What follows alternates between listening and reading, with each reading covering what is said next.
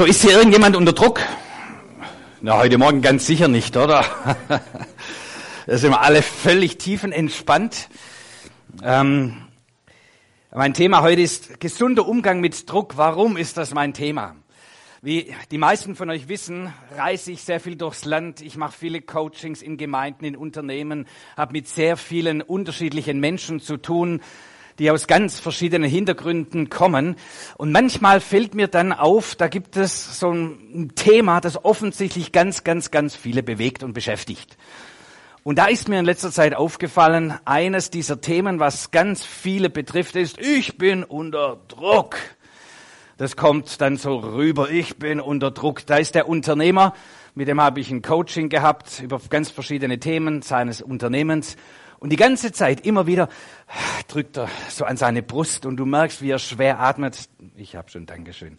Wie er schwer atmet und regelrecht Schmerz. Er merkt es gar nicht. Ja? Aber immer wieder so dieses, ich bin unter Druck. Ja? So, dann habe ich es irgendwann angesprochen, sagen, warum greifst du dir immer an die Brust? Ach, ich bin so unter Druck. Ja, so unter Druck. Und dann sind wir entsprechend mit umgegangen, das gucken wir uns noch an. Sogar Psychologen und Psychotherapeuten, da war ich bei einer Einrichtung und habe äh, so diese 10, 12 Psychotherapeuten und Psychologen beraten in bestimmten Angelegenheiten. Und dann haben wir miteinander besprochen, wie und was zu tun ist. Und ich sage, aber bitte kein Druck, aber bitte nicht noch mehr Druck. Ja. Ähm, sollen, sollen wir beten für unsere Patienten? Oh, bitte kein Druck, bitte kein Druck. So, du merkst, sie sind völlig am Rande ihrer Möglichkeiten unter Druck. Und ich könnte jetzt durch viele verschiedene Begegnungen gehen, ganz unterschiedlicher Art. Schüler sind unter Druck. Ja. Studenten sind unter Druck. Wo gibt's denn sowas? Ja. zu, zu, meiner Zeit, da war Studentenleben so alles easy. Ja. So, da haben wir erstmal eine kleine Zigarette geraucht und dann ging's los. Ähm, heute Bachelordruck und Masterdruck und Erfolgsdruck und Abgabedruck und so weiter stehen unter Druck. Sogar der Kovac ist unter Druck. Bayern-Trainer, ja, gut, der verdient gut dran. Die Börse ist unter Druck. Und sollte irgendjemand von euch SPD-Mitglied sein, wow, die sind ja sowas von Unterdruck. Ähm, und ich glaube, wenn wir so ein bisschen mal durchs Leben äh, gehen und vielleicht auch in unser eigenes Leben und Umfeld schauen, dann stellen wir fest, irgendwie, boah, ganz viel Druck ist drauf. Menschen, die vom Ausland kommen, ist auch für mich wieder interessant, die in unser Land kommen und sagen, da ist, du spürst so einen Druck in diesem Land. Ja? Scheint das ganze Volk scheint unter Druck zu sein. Ähm, das merken wir oft gar nicht, wenn wir Teil von einer Unternehmung sind, eines Volkes, einer, einer Gesellschaft, dann merken wir oft gar nicht, wie es der Gesellschaft geht. Aber die, die von außen reinkommen, die merken oft Dinge, die wir selbst gar nicht mehr merken. Und eines der Dinge, was viele sagen, die nach Deutschland kommen, sagen, pff, die sind so unter Druck, ihr seid so dermaßen unter Druck. Warum eigentlich? Dann habe ich gedacht, wie ich es eigentlich immer so tue, wenn ich bestimmte Situationen äh, erkenne, dann sage ich, hat da Gottes Wort was zu, zu sagen? Das ist ja unsere Quelle. Ja? Und es gibt nichts Neues unter der Sonne. So, ich habe festgestellt, auch in der Bibel gibt's Leute, die waren unter Druck. Und Gott hat hineingesprochen in diese Situationen und hat ihnen geholfen, mit dieser Situation umzugehen. Und im Biblischen finden wir das unter dem Begriff Bedrängnis. So das Luther Bibeldeutsch, ja, sagt, wenn du heute sagen wirst, ich bin unter Druck. Damals haben sie dann so formuliert, ich bin unter Bedrängnis. So, wenn ihr mal das Wort Gottes studiert unter diesem Aspekt Bedrängnis, dann werdet ihr ganz viel feststellen. Auch Menschen in der damaligen Zeit, durch die biblischen Zeiten hindurch, im Alten und im Neuen Testament, kamen Menschen unter Bedrängnis, unter Druck und wie das Wort Gottes ja so ist, hat dann Antworten, Lösungen, Hilfestellungen, spricht hinein in unsere Situation. Das finde ich auch für uns immer wieder wichtig, für mich wichtig. Gottes Wort spricht hinein in unsere aktuelle Situation. Gottes Wort ist nicht nur ein Wort für Sonntagmorgens, wo wir mal uns wieder ein bisschen was ähm, beschäftigen mit dem Bibelwort, weil das eben auch zum Leben dazugehört. Nein, das Wort Gottes gehört mitten ins Leben. Ja? Und wenn das Wort Gottes nichts mehr zu sagen hat, mitten im Leben, dann brauchen wir es nicht. Wir brauchen nicht eine Philosophiestunde. Ja, weil wir sonst nichts Besseres zu tun haben und dann beschäftigen wir halt uns mal eine Stunde am Sonntagmorgen über mit Theologie. Nein, das Wort Gottes ist lebendig und kraftvoll und spricht hinein in jede Situation unseres Lebens. Und ich war, vielleicht das, bevor wir den Text angucken, ich bin in letzter Zeit immer wieder herausgefordert, auch weil ich mit dieser äh, neuen Bewegung unterwegs bin, also die Stadtreformer. Und da haben wir uns ja sozusagen zum Ziel gesetzt, zu sagen, wie können wir Reformation, Transformation im Sinne Gottes Reiches in die Städte hineinbringen? Wie kann es einer Stadt besser gehen? In der Bibel würde es heißen, suche der Stadt Bestes. Und dann habe ich mir mal so Gedanken gemacht, sag, wenn es den Leuten zum Beispiel, waren wir kürzlich in München, haben arbeiten dort ähm, mit bestimmten Dingen zusammen. Sagt, wenn es den Menschen in München allen so gehen würde wie mir, wäre es eine bessere Stadt.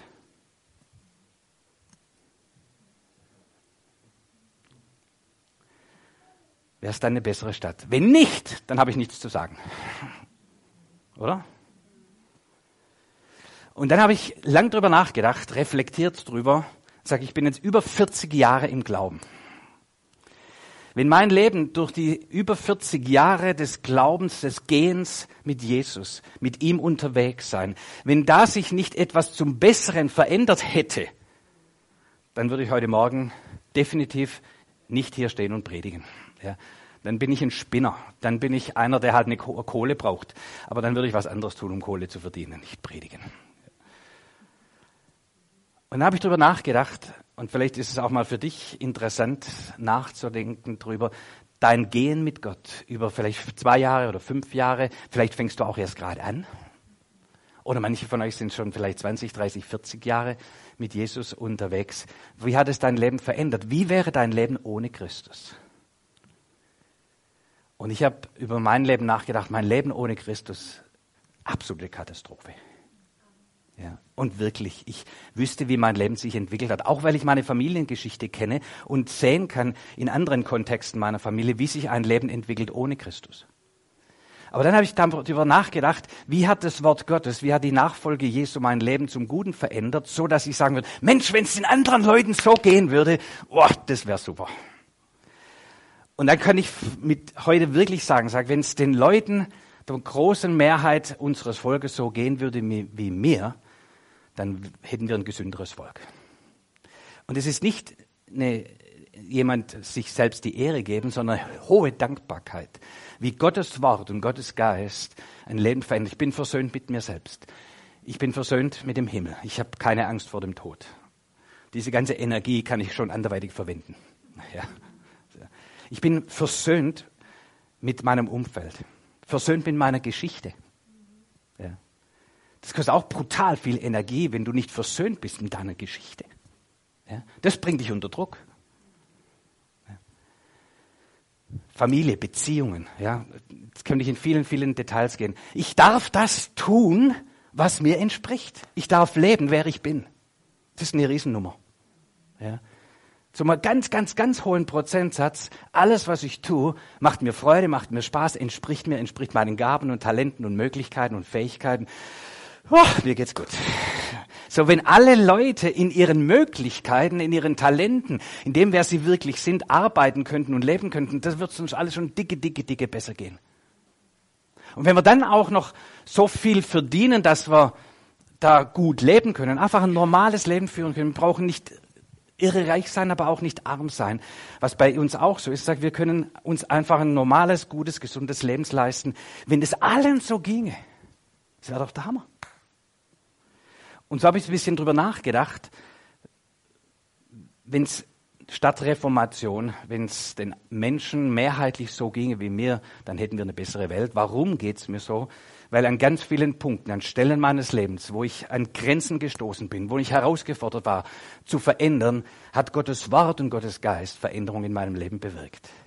Und ich kann euch nur ermutigen, packt die Situationen, wo ihr an Grenzen stoßt, wo Probleme sind, wo Herausforderungen sind. Fragt Gottes Wort und Gottes Geist, Herr, was ist deine Lösung? Wie ist deine Art, damit umzugehen?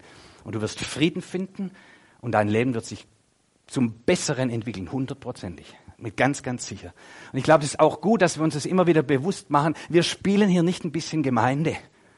ja, um vielleicht ein Pastoren-Ehepaar zu befriedigen, dass sie wissen, warum sie Sonntagmorgens da sind. Ja, die könnten auch was anderes tun. Nein, wir sind eine Gemeinschaft von Glaubenden, die uns einander ermutigen und stärken, Gottes Wort in unserem Leben Wirklichkeit werden zu lassen, miteinander Jesus zu feiern, uns erfüllen zu lassen, immer wieder neu mit Gott und seinem Wort, Christus in unserem Leben präsent zu haben, weil wir wissen, diese Quelle in uns, das ist die Hoffnung der Herrlichkeit. Das ist Leben an und für sich. So, jetzt reicht's. Jetzt den Bibeltext.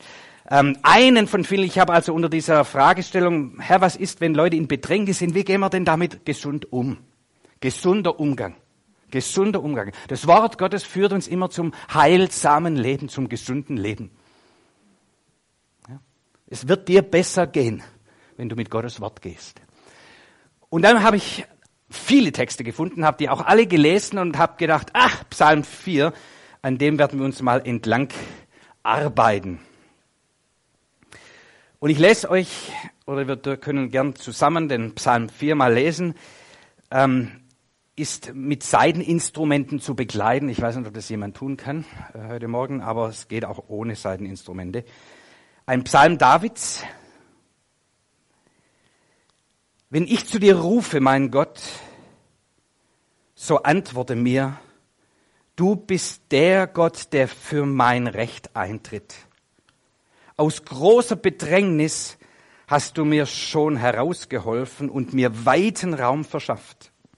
Sei mir auch jetzt gnädig und erhöre mein Gebet. Ich frage euch, ihr Angesehenen meines Volkes, wie lange zieht ihr noch meine Ehre in den Schmutz? Wie lange liebt ihr noch die Falschheit und verbreitet eure Lügen? Begreift doch, dass sich der Herr für mich entschieden hat. Er selbst hat mich berufen als einen Mann, der ihm die Treue hält.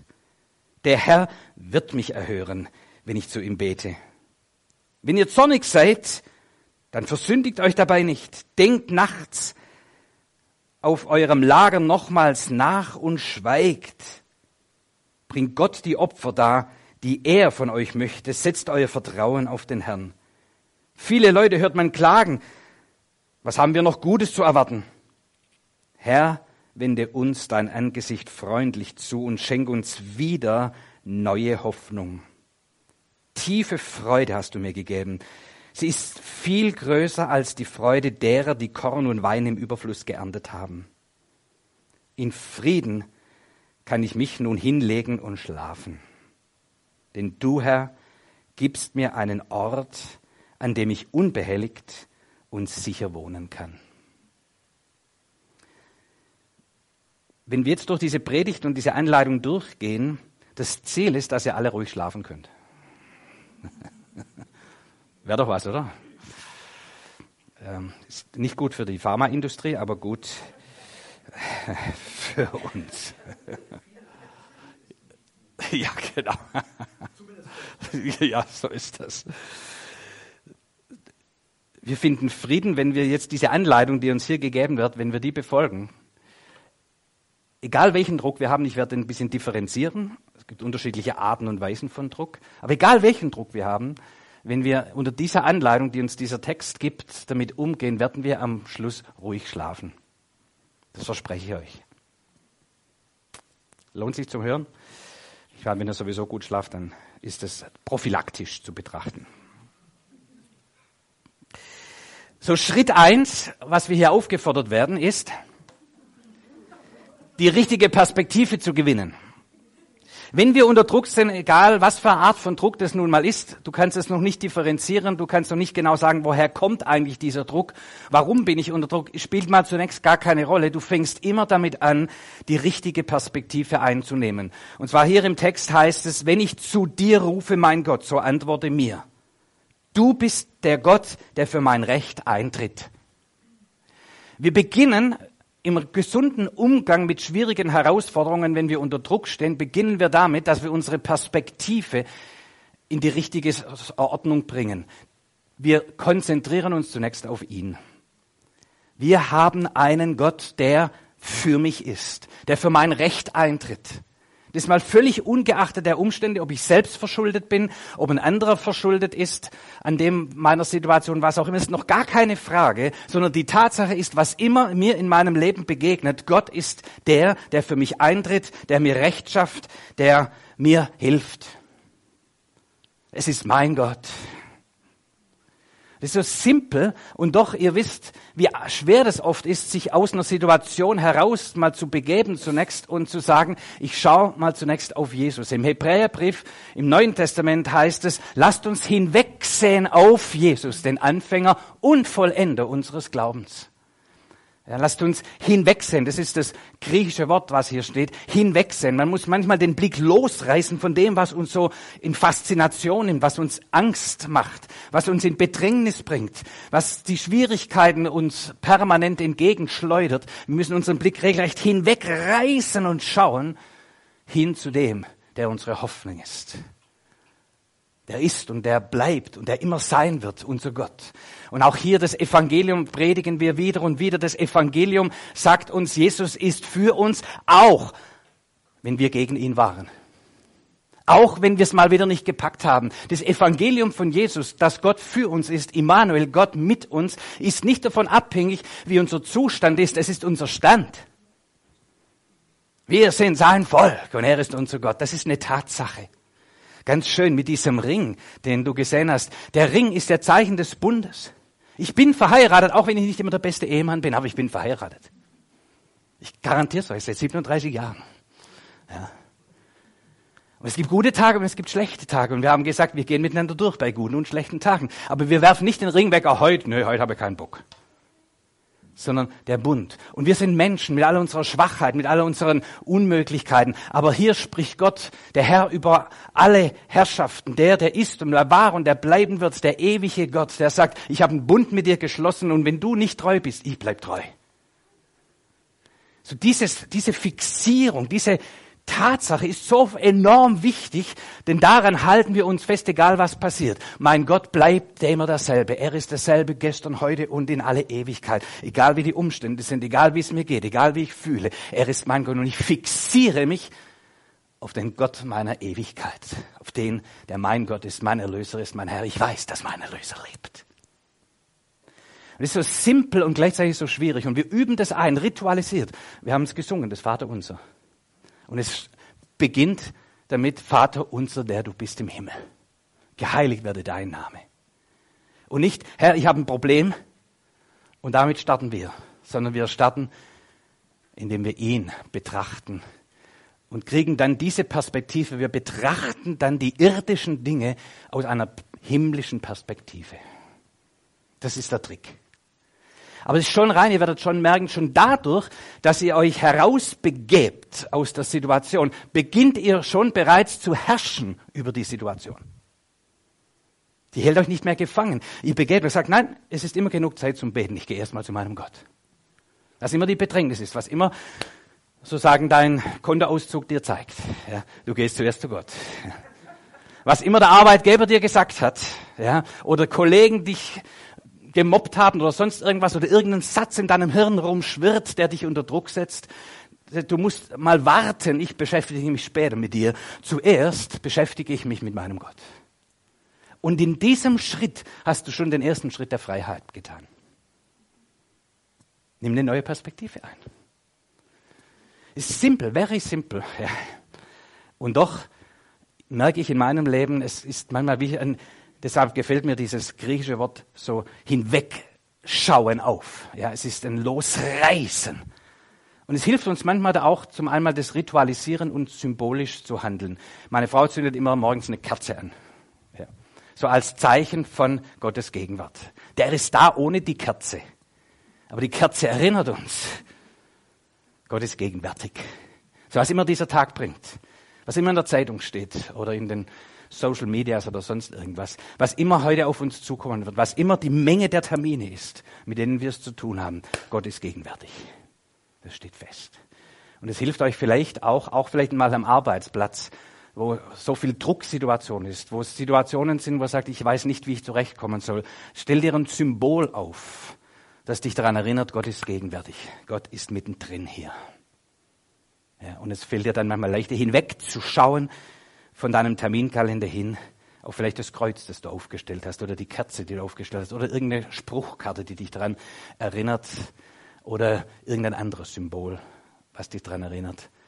Gott ist gegenwärtig. Hinwegschauen. So der erste Schritt zur Freiheit und zum gesunden Umgang mit Bedrohung ist, eine neue Perspektive, die richtige Perspektive einzunehmen. Gott, du bist mein Gott, der für mein Recht eintritt.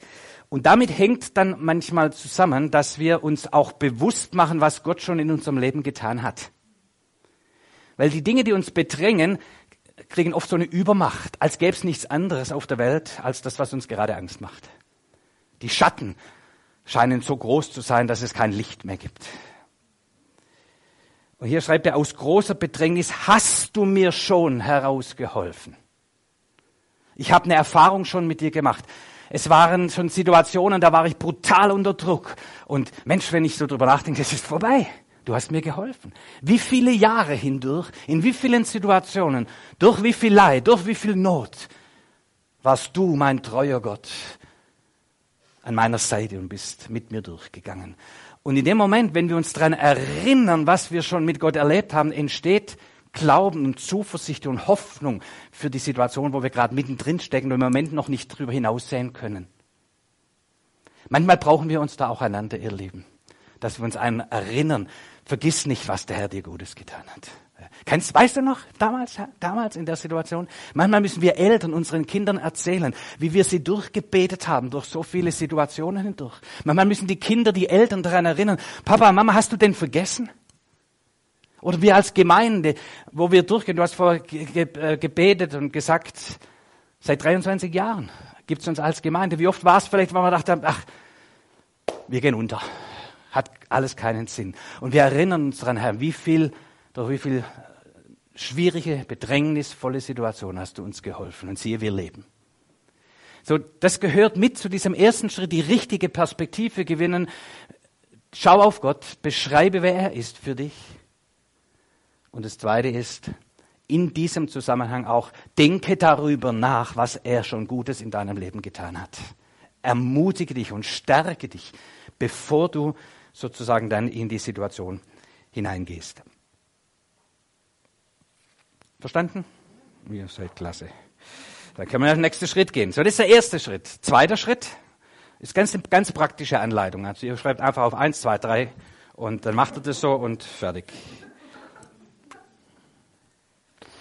Der zweite Schritt ist, die Bedränger beim Namen nennen und mich positionieren. Psalm 4, ich frage euch, ihr Angesehenen meines Volkes. Jetzt spricht er, obwohl es ja ein Gebet ist, Psalm, aber im Gebet spricht er die an, die ihn offensichtlich im Moment unter Bedrängnis bringen. Also in seinem Fall, ihr wisst ja, war äh, König und auf dem Weg zum König des ganzen Volkes und er hat ja enorm viele Anfeindungen gehabt. Also was ihr heute bei den Politikern seht. Ja, sobald du mal ein bisschen den Kopf oben rausstreckst, dann hauen alle drauf. So. Also so Politiker zu sein heutzutage ist ähnlich schwierig wie damals König zu sein. Ähm, so David spricht sie an, ihr Angesehenen meines Volkes, ihr setzt mich hier unter Druck, unter Bedrängnis. Wie lange zieht ihr noch meine Ehre in den Schmutz? Wie lange liebt ihr noch die Falschheit und die verbreitet eure Medienlügen oder was für Lügen auch immer? Es ist manchmal so eine christliche Untugend, dass wir die Dinge nicht mehr beim Namen nennen. Das darf man nicht sagen. Nenne deine Feinde beim Namen. Was ist das Problem? Wer macht dir Probleme? Damit werten wir noch nicht, machen den nicht fertig. Aber wir müssen es beim Namen nennen. Erst dann, wenn du deiner Bedrohung einen Namen gibst, wirst du auch damit umgehen können. Denn dem, was wir einen Namen geben, beherrschen wir.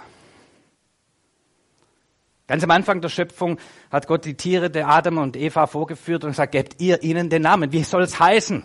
Langer Hals, Giraffe, okay, heißt Giraffe. So in dem Moment, wenn wir dem einen Namen geben, haben wir Herrschaft drüber.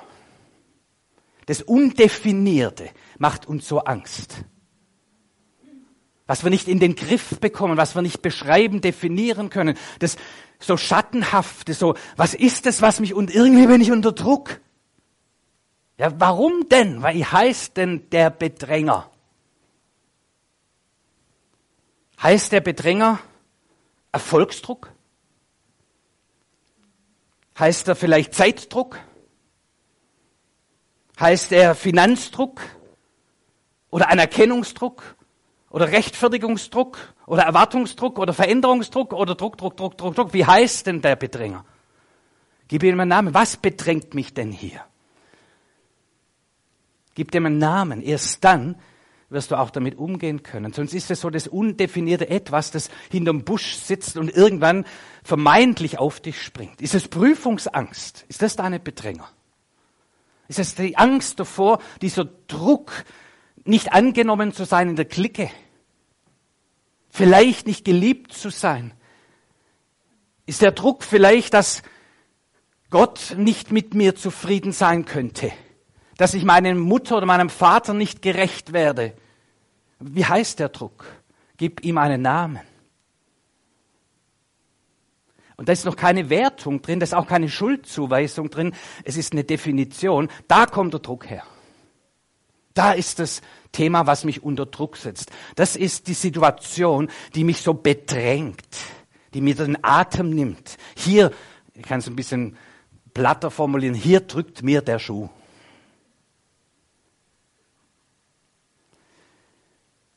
So, David hier hat ganz klar gesagt, der Druck kommt von ein paar Leuten, die falsche Sachen über mich verbreiten und die mir meine Ehre rauben wollen, die mich beschmutzen. Also Mobbing hieß das Ding hier. David wurde gemobbt. Das war das, was ihn unter Bedrängnis gesetzt hat. Er hat es beim Namen genannt und hat es formulieren können äh, hat es ansprechen können. Und glaubt mir, das ist so wichtig, dass das, was uns unter Druck setzt, wir ansprechen können. Denn auch da habe ich wieder den nächsten Schritt zur Freiheit getan. Was ich beschreiben kann, was ich benennen kann, kann ich dann auch damit umgehen, kann ich gestalten, kann ich dran vorbeigehen, oder das werden wir noch sehen, unterschiedlicher Umgang mit Druck. Aber ich muss es benennen. So Schritt zwei ist Bedränger beim Namen zu nennen und in diesen Schritt gehört dann auch rein, sich selbst zu positionieren. Hier schreibt David, begreift doch, ihr Bedränger. Und es ist fast so wie ein Spiel, das er sozusagen macht in seiner Gedankenwelt, in seiner Gebetsvorgehensweise. Er spricht zu den Bedrängern, wisst ihr nicht, wer ich bin? Begreift doch, sagt er zu denen, die ihn bedrängen, dass sich der Herr für mich entschieden hat. Ja, ihr mögt mich nicht als König, okay. Aber der Herr hat mich zum König gesetzt. Könnt ihr machen, was ihr wollt. Ja. Er selbst hat mich berufen als einen Mann, der ihm die Treue hält. Das hört sich fast arrogant an, oder? Aber glaubt mir, das ist so wichtig, dass wir das, was Gott über uns gesprochen hat, dass wir das als Wahrheit nehmen zur Grundlage. Die Wahrheit wird uns frei machen. Die Wahrheit ist wie eine Waffe, wie ein Schwert gegen die Bedrängnis, die uns sonst überwinden wird. Gott hat zu mir gesagt, ich bin ein Mann der Treue und deshalb setzt er mich zum König über Israel. Nicht, weil ich der Größte war wie Saul, der ein Kopf größer war als alle andere. Nicht, weil ich mich irgendwo hervorgetan hätte an irgendeiner Stelle, sondern Gott hat mich gesetzt, in dem Fall David zum König vom Volk Israel, als sein Berufener, als sein Gesalbter, weil er meine Treue gesehen hat. Und zwar dort bei den Hirten, bei den Schafen und dass ich geduldig warten konnte, bis mein Tag kommt. Hm? So weißt du, wer du bist. Wenn nicht und du bist jünger wie 25, da gibt es dem nächsten Abend, habe ich gehört, über Identität, glaube ich. War, habe ich da richtig zugehört?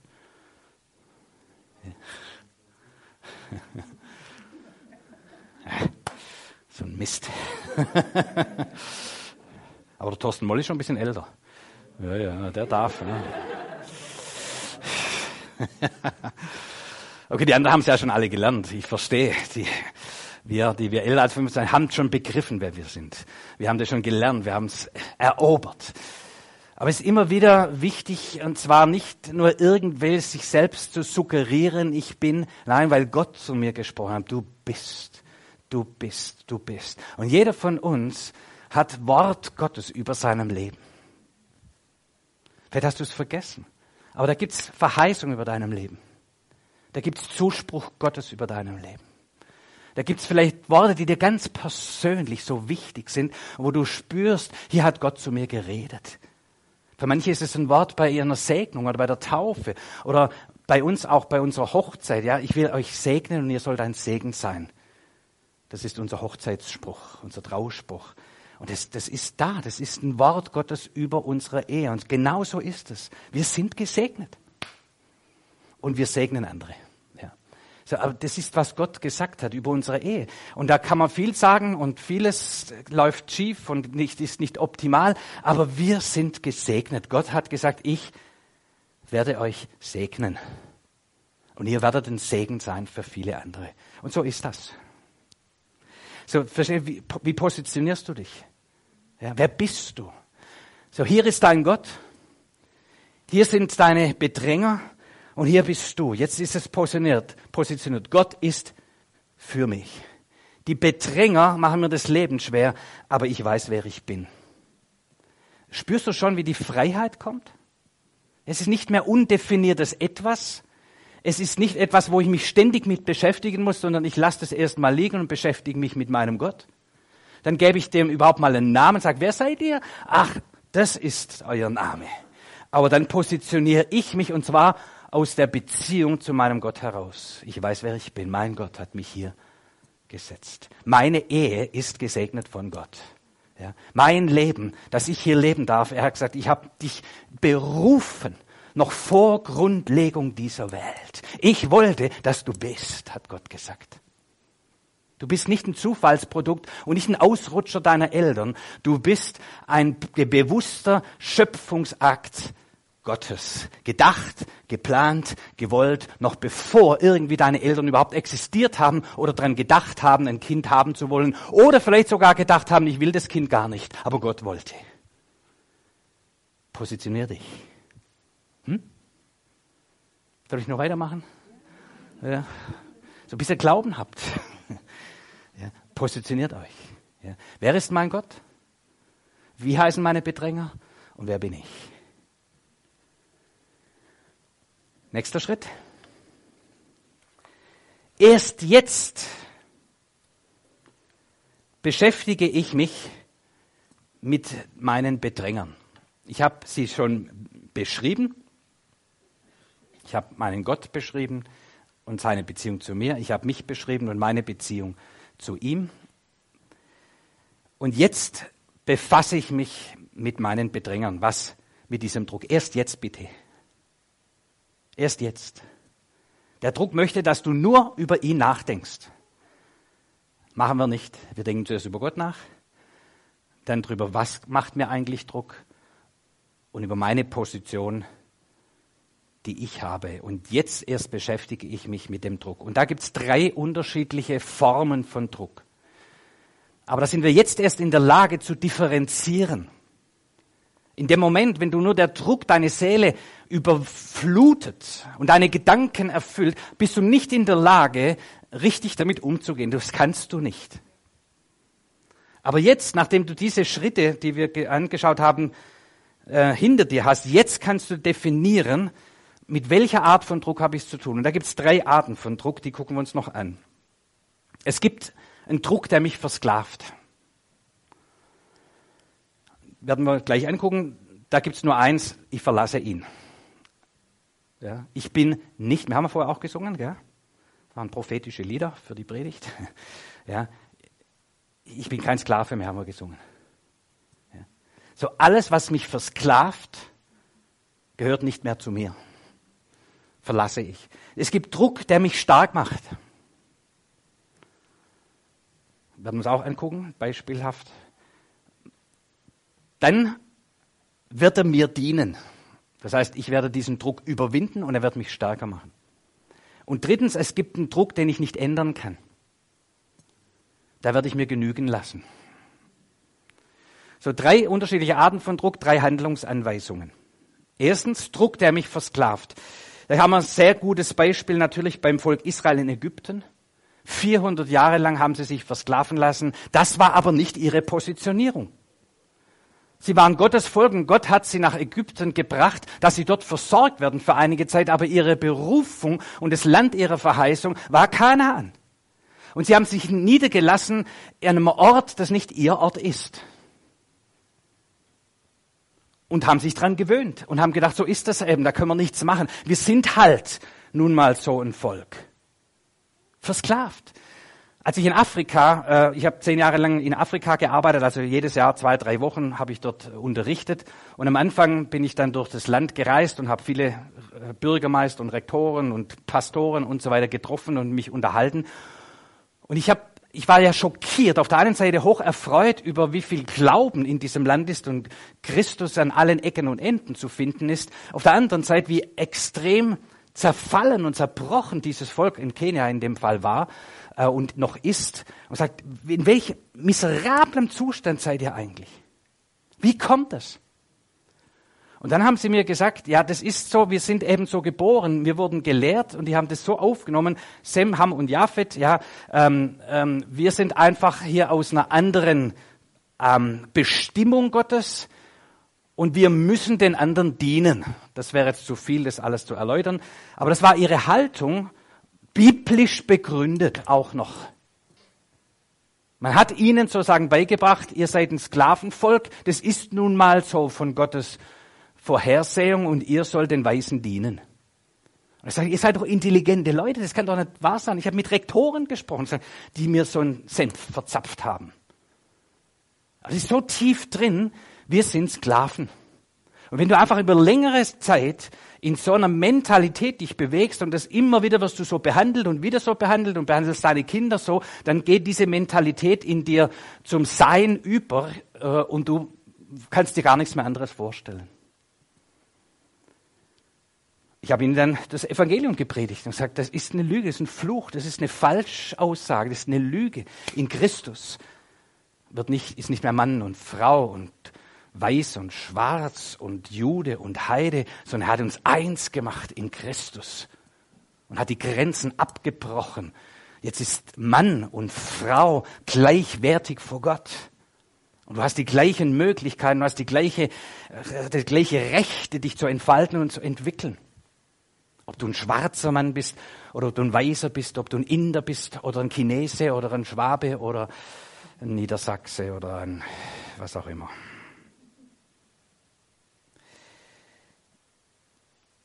Von Jesus lesen wir Lukas 4, 28. Da wurde er bedrängt.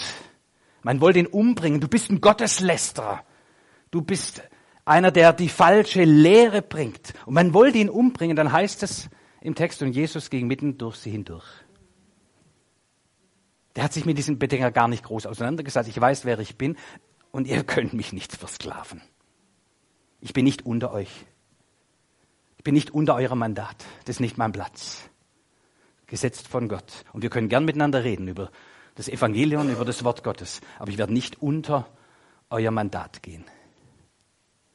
Das ist in der Arbeitswelt einer meiner Hauptaufgaben, immer wieder Mitarbeitern, Führungskräfte und so weiter deutlich zu machen, dass sie doch auf Augenhöhe miteinander arbeiten. Jeder hat seine Positionierung. Jeder hat seine Gaben und Fähigkeiten. Und es ist nicht richtig, versklavt zu sein. Weder als Führungskraft und Führungskräfte können enorm versklavt sein, noch als Mitarbeiter. Wir sind nicht mehr Sklaven.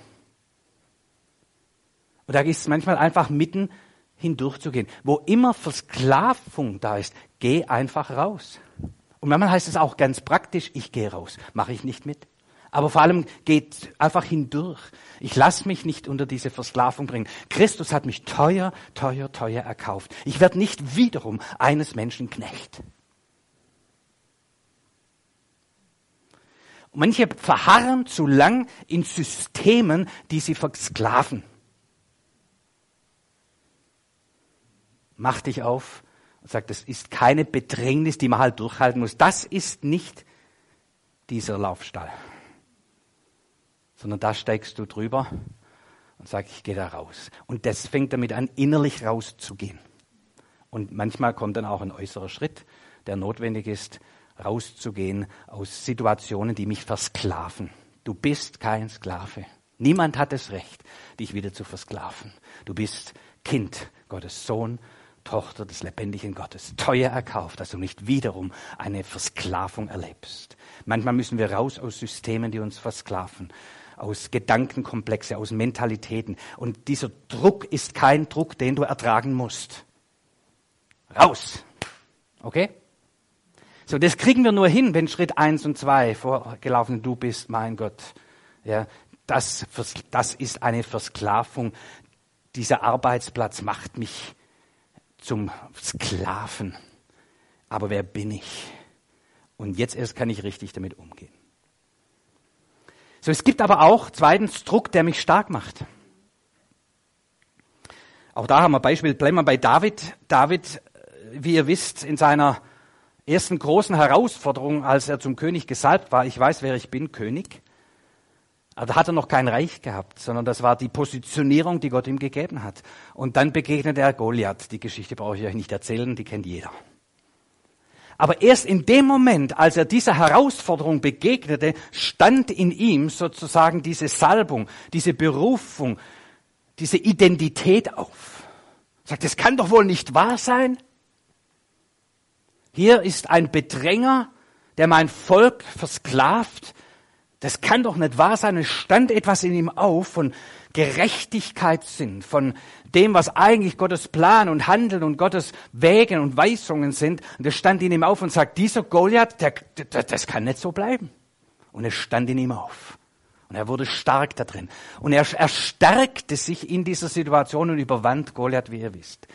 So, es gibt Situationen, die werden dich stark machen. Da merkst du und spürst du, auf der einen Seite sagen, wow, das ist aber viel. Das ist groß. Das ist mächtig. Gleichzeitig spürst du in deinem Inneren, das kann so nicht bleiben. Ich bin hier gesetzt, das Ding zu verändern.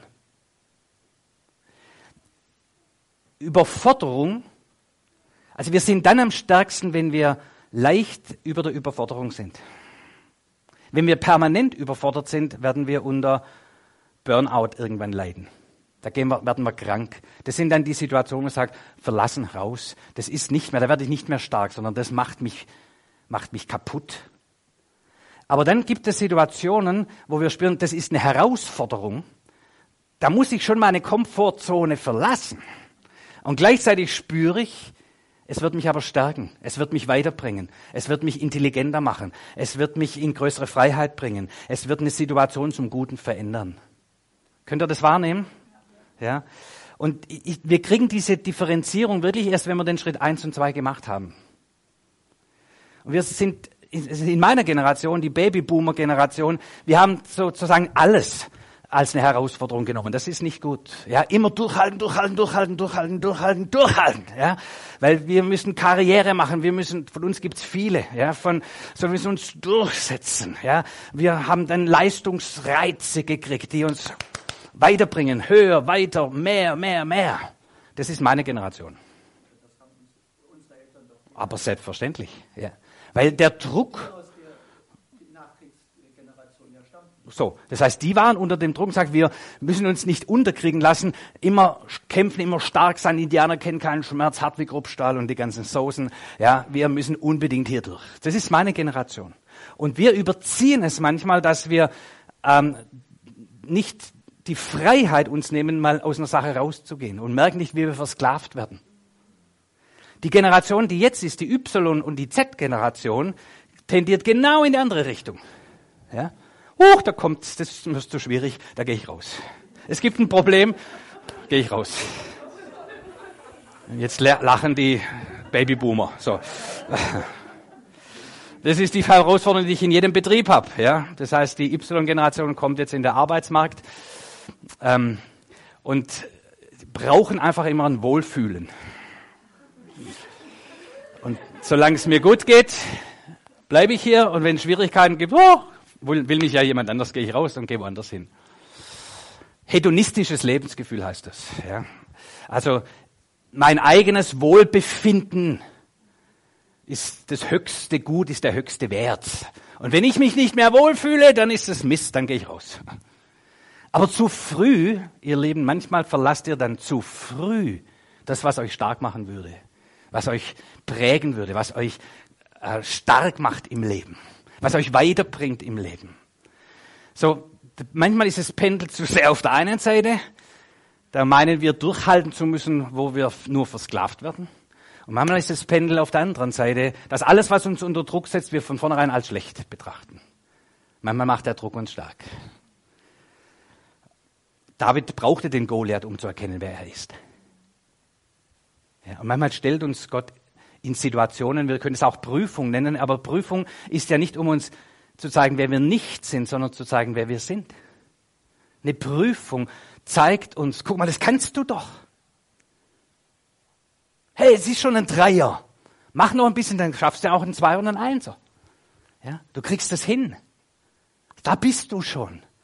Und Gott stellt uns manchmal in solche Prüfungssituationen, damit wir erkennen, wo wir schon stehen. Und natürlich auch, dass man sagt, okay, ich nehme die Herausforderung an und ich werde daran wachsen. Es wird mich stärker machen. So be betrachte manchmal Drucksituationen auch unter diesem Aspekt. Könnte diese Situation mich stärker machen, in mehr Freiheit bringen? in mehr Berufung bringen, in mehr mein Mandat und meine Art und Weise in beziehungsfähiger machen, zum Beispiel. Also nicht so schnell raus aus der Nummer. Ihr versteht mich. Ha? Heiße Themen, gut. Drittens, jetzt sind wir gleich durch. Es gibt manchmal auch Druck, den ich nicht ändern kann. Situationen, und genau, vielen Dank für deinen super Einstieg. Du merkst, ich werde jetzt reingestellt in so einen Laufstall. Da ist ein gewisser Rahmen, in dem ich mich bewegen kann, aber ich kann nicht überwinden. Ich kann auch nicht verlassen, sondern ich merke, es ist eine Zeit, da muss ich eine bestimmte Sache einfach durchstehen. Ja. Paulus hat viele solche Situationen gehabt, um Christi willen hat er gelitten. Ja. Und er war es nicht einfach, pff, ihr könnt mich mal. Ja. In, vielleicht hilft euch das als mir genügen lassen, äh, das auch wieder als eine Handlungsanweisung in solchen Situationen mitzunehmen. Vielleicht in einer Beziehungssituation, wo wir spüren und merken, das macht mich nicht wirklich stärker. Ich kann auch nicht verlassen. Aber es ist eine Zeit, da werde ich das einfach durchhalten müssen. Das wird sich nicht verändern. Die Pflege vielleicht meiner Eltern oder irgend viele solche Situationen, wo wir merken, das ist nun mal so. Ich muss das empfangen. Das ist eine Situation, in die ich hineingestellt bin. Es ist auch nicht so, dass oh, das macht mich stärker. Natürlich irgendwie schon. Aber nee, das bräuchte ich eigentlich nicht. Aber ich kann auch nicht einfach abhauen. Sondern ich spüre, das ist jetzt mein Platz. Da gehöre ich jetzt hin. Paulus spricht davon, ähm, sagt, ich habe so einen Pfahl im Fleisch, sagt er im zweiten Korintherbrief. Da spricht er ganz viel im zweiten Korintherbrief über seine Herausforderungen, seine Bedrängnisse. Und da spricht er auch drüber, über diesen, er nennt es so einen Pfahl im Fleisch. Wahrscheinlich war es irgendeine Krankheit, eine Situation, die er so gern verändert hätte. Die hat ihm solche Schwierigkeiten gemacht. Und er hat gesagt, dreimal habe ich gebetet, dass es Gott von mir wegnimmt und es ist nicht passiert. Und da hat er gesagt, ja, das kann doch nicht sein. Und vielleicht kennt ihr auch diese Gebete, sagt, das kann doch nicht sein, das ist, ah, so ekelig, Herr, ich will raus aus der Nummer. Aber es ändert sich nicht. Und es ist auch nicht, wo Gott sagt, jetzt geh doch einfach raus, verlass das, sondern du spürst, das ist der Platz, an dem ich bin. Und dann sagt Gott zu ihm, als Paulus ihn fragte, wie soll ich damit umgehen, dann sagt der Herr, lass dir an meiner Gnade genügen. Denn meine Kraft ist in den Schwachen mächtig. Es gibt Situationen der Schwachheit. Das kannst du nicht verändern macht dich auch nicht stärker. Aber wenn du ständig dann kämpfst und meinst, es verändern zu müssen oder in Frage zu stellen oder sogar dich oder deinen Gott in Frage zu stellen, dann macht es dich kirre. Und die Handlungsanweisung Gottes ist hier, lass dir genügen. Und zwar in was genügen? In meiner Gnade. Denn du wirst merken, in dieser Schwachheit ist doch eine Stärke vorhanden. Diese Stärke bleibt. Ich bin die Quelle für dich. Die Gnade wird nicht weniger dadurch. Meine Güte ist neu jeden Morgen für dich. Es wird vielleicht nur reichen, die Kraft für den heutigen Tag. Du hättest gern die Situation komplett verändert. Aber das ist nicht so. Aber ich gebe dir Kraft für jeden Tag. Stunde um Stunde, Minute für Minute wirst du meine Gegenwart spüren, meine Kraft, meine Gnade, meine Gunst. Was immer du brauchst, jetzt in der Situation, du wirst es Tag für Tag haben. Während du schläfst, da kommen wir ja hin, so du kannst trotzdem in Ruhe schlafen. Und während du schläfst, back ich dir einen neuen Gnadenkuchen. Und wenn du morgens aufwachst, dann steht er schon auf deinem Frühstückstisch und es wird genug Gnade da sein für diesen Tag. Aber nur für diesen Tag. Mach dir keinen Sorgen für den morgigen Tag oder für den übermorgigen Tag, sondern für heute habe ich dir Gnade bereitet. Das wird ausreichen für deine Situation, denn du wirst aus diesem Laufstall im Moment nicht rauskommen. Irgendwann ist es vorbei. Aber du wirst genug Gnade haben. genug Güte, genug Kraft, genug Stärke, um den nächsten Schritt gehen zu können.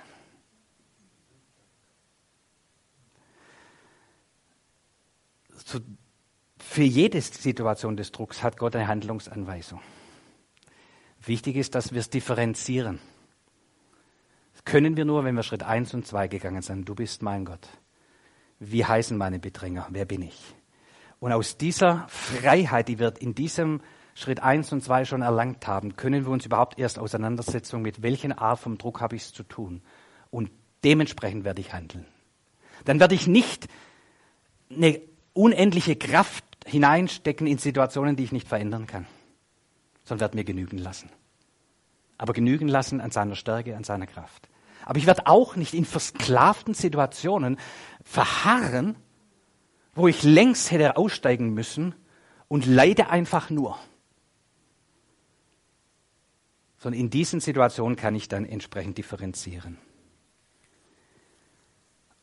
Und dann komme ich zu dem, was wir hier am Schluss dann haben. Mitten in dieser Gesellschaft drin, mitten an deinem Arbeitsplatz, mitten in deiner Verwandtschaft, wo immer du mittendrin stehst, die Leute sind ja auch unter Druck. Machen wir den Unterschied.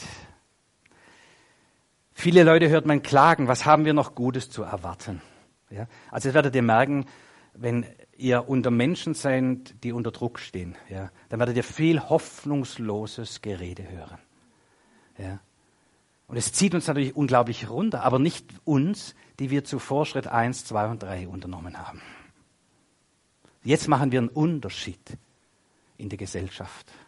Jetzt machen wir den Unterschied. Jetzt sind wir Licht in der Finsternis der Hoffnungslosen. Herr, wende uns dein Angesicht freundlich zu und schenke wieder neue Hoffnung. Tiefe Freude hast du mir gegeben. Wenn du durch diesen Prozess gegangen bist, den wir jetzt heute in der Predigt angeschaut haben, tiefe Freude wird uns erfüllen.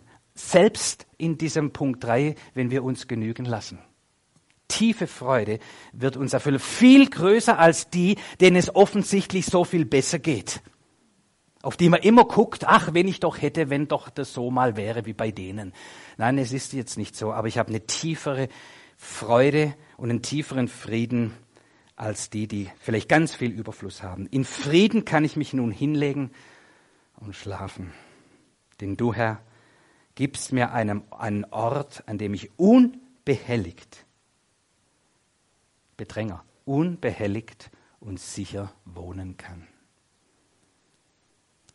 So die Frucht dieses Vorangehens ist, dass du in tiefer Freude und Zufriedenheit bist, egal wie die Umstände sind. Dass du gut schlafen kannst und dadurch ein Mann, eine Frau der Hoffnung bist, inmitten der Gesellschaft, die mit dir zusammen unter Bedrängnis steht. Und das Angesicht Gottes wird sichtbar durch deine andere Art und Weise mit dem Druck umzugehen. So machen wir Gottes Gegenwart sichtbar inmitten dieser Welt. Amen. Herr, wir danken dir so herzlich für diese praktischen Anwendungen fürs Leben.